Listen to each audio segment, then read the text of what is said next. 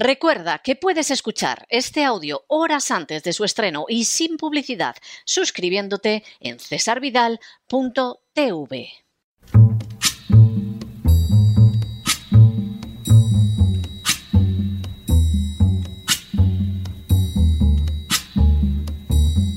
La voz con César Vidal, desde el exilio. When the night has come and the land is dark and the moon is the only light we'll see. No, I won't be afraid. Oh, I won't be afraid just as long as you stand, stand by me. Muy buenos días, muy buenas tardes, muy buenas noches y muy bienvenidos a esta nueva singladura de la voz.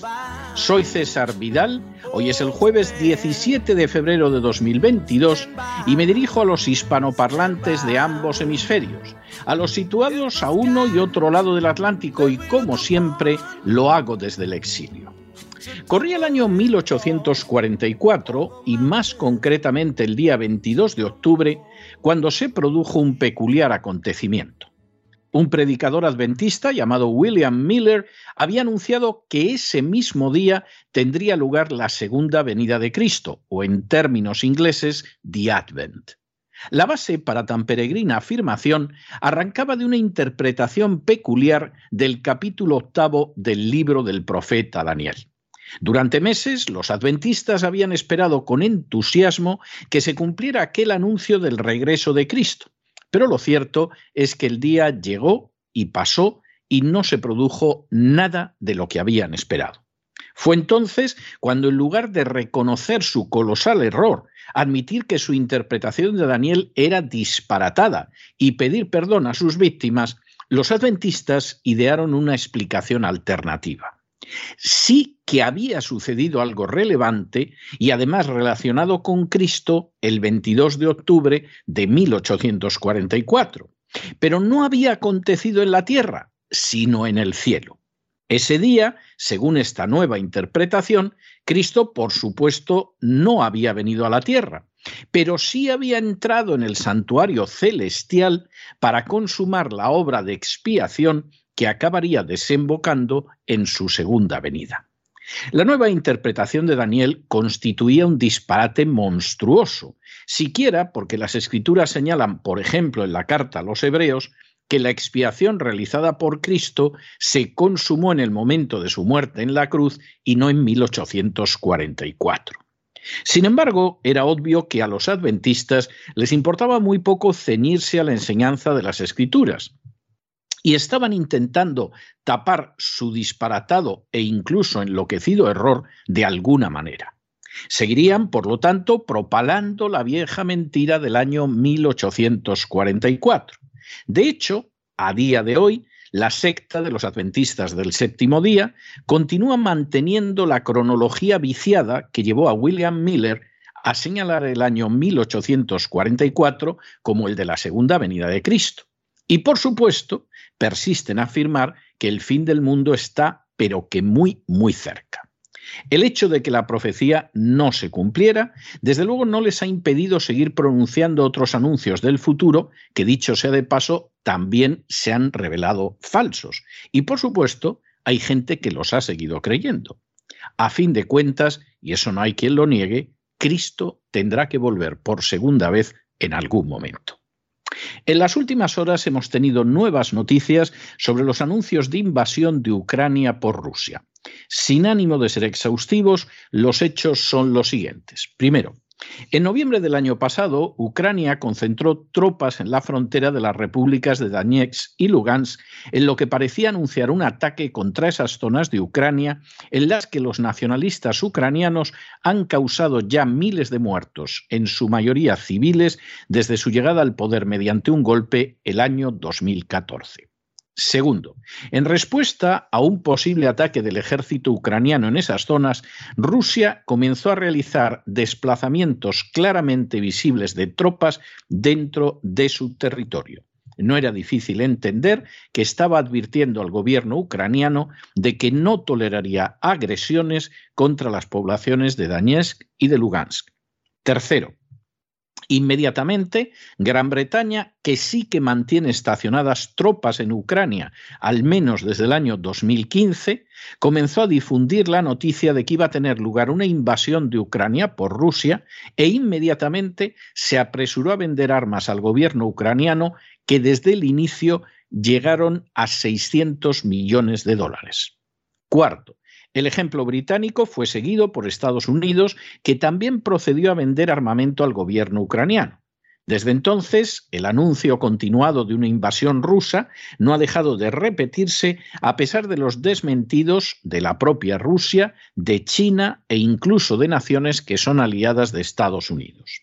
Quinto, Bloomberg llegó al extremo hace unos días de publicar que la invasión había comenzado, teniendo que retractarse tan solo al cabo de unas horas. Se da la circunstancia de que Bloomberg ha sido nombrado jefe del Comité de la Innovación de Defensa de Estados Unidos, cuya misión es proporcionar recomendaciones al Pentágono. Sexto, con todo, el anuncio de mayor relevancia en relación con la supuesta invasión rusa de Ucrania consistió en decir que la citada invasión tendría lugar ayer, el día 16 de febrero de 2022. Séptimo. El anuncio profético incluso dio la hora de la invasión, que sería las 4 de la madrugada del 16 de febrero de 2022. Octavo. Semejante profecía apareció en medios como Bloomberg, el Washington Post, el New York Times, el Daily Mirror, el Bill o el Sun. Noveno. La profecía fue repetida además por canales de televisión, entre los que cabe destacar la CNN o CNN, que no pudo hacer más el ridículo al anunciar que cubriría la invasión de tanques rusos, o la agencia Reuters con una transmisión en vivo que lógicamente no transmitió nada.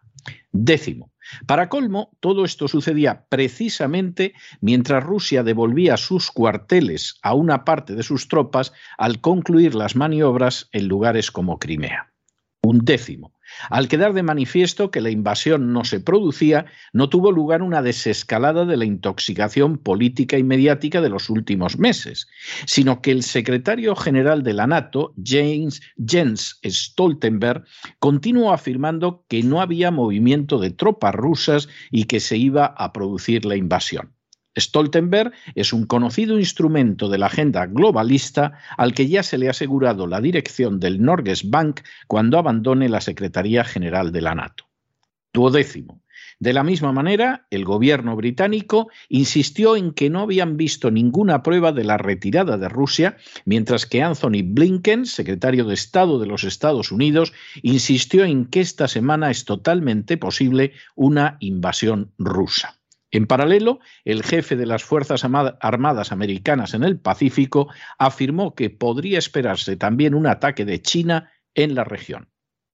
Décimo tercero, antes, durante y después de la fecha de la profetizada invasión, el mismo presidente de Ucrania desmintió varias veces la noticia de un posible ataque ruso y aseguró que Rusia no iba a llevar a cabo la citada invasión.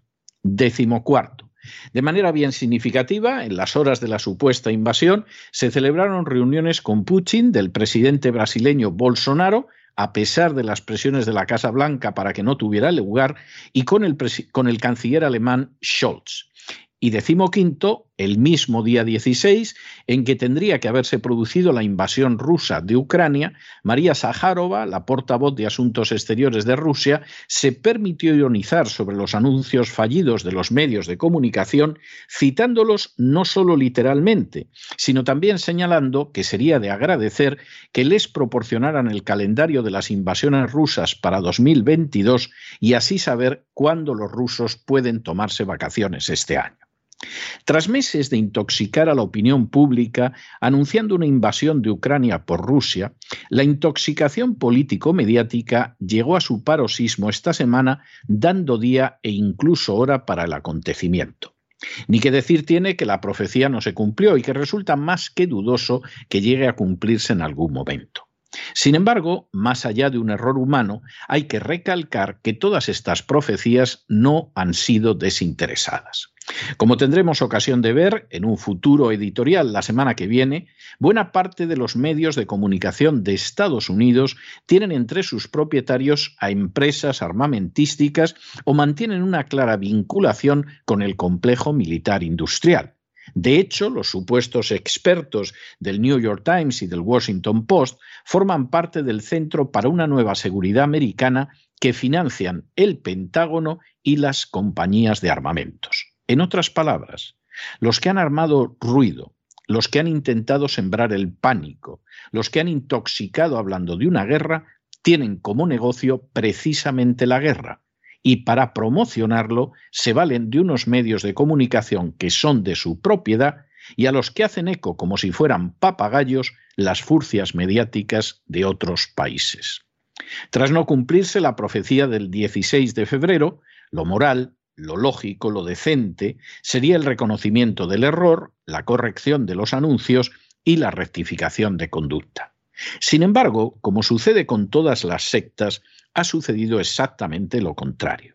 Se ha insistido en que no ha habido error alguno, en que lo profetizado se va a cumplir y en que todos deben someterse a la mentira más que interesada y difundida por todas partes. Incluso, lamentablemente, con este clima creado durante meses, no se puede descartar de manera total que tenga lugar una operación de falsa bandera como la, de que, la que desencadenó la intervención de Estados Unidos en Vietnam, o una gravísima falsedad como la de las armas de destrucción masiva en Irak, para continuar con un engaño que solo beneficia a los grandes fabricantes de armamento. Naturalmente, podría alguna vez tener lugar una invasión de Ucrania, pero al igual que la segunda venida de Cristo, no existen razones serias para pensar que vaya a suceder en este mes de febrero. No existen razones serias para escuchar a los que la anuncian como inminente. Y sobre todo, no existen razones serias para dejarse manipular por los que proclaman el evento obteniendo de ello jugosos beneficios económicos. Sería de esperar una reacción de la población ante esta espiral de mentiras ridículas, de intoxicaciones desvergonzadas y de anuncios más que económicamente interesados, pero no hay que hacerse ilusiones.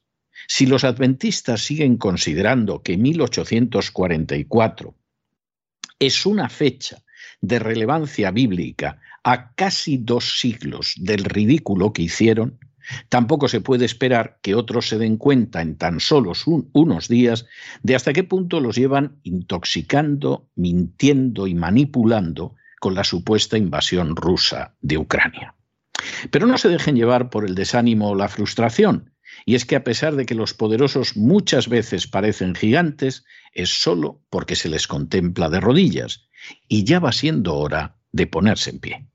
Mientras tanto, en el tiempo que han necesitado ustedes para escuchar este editorial, la deuda pública española ha aumentado en cerca de 7 millones de euros y una parte no pequeña ha ido a comprar armas innecesarias y también a pagar a las furcias mediáticas. Muy buenos días, muy buenas tardes, muy buenas noches.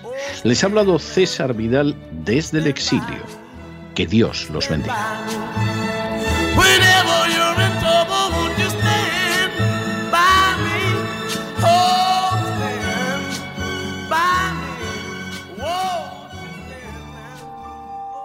Esta sección está patrocinada por crowdfunding con el siguiente mensaje. Nuestro Señor Jesucristo, el único Dios verdadero, es misericordioso y nuestro Salvador.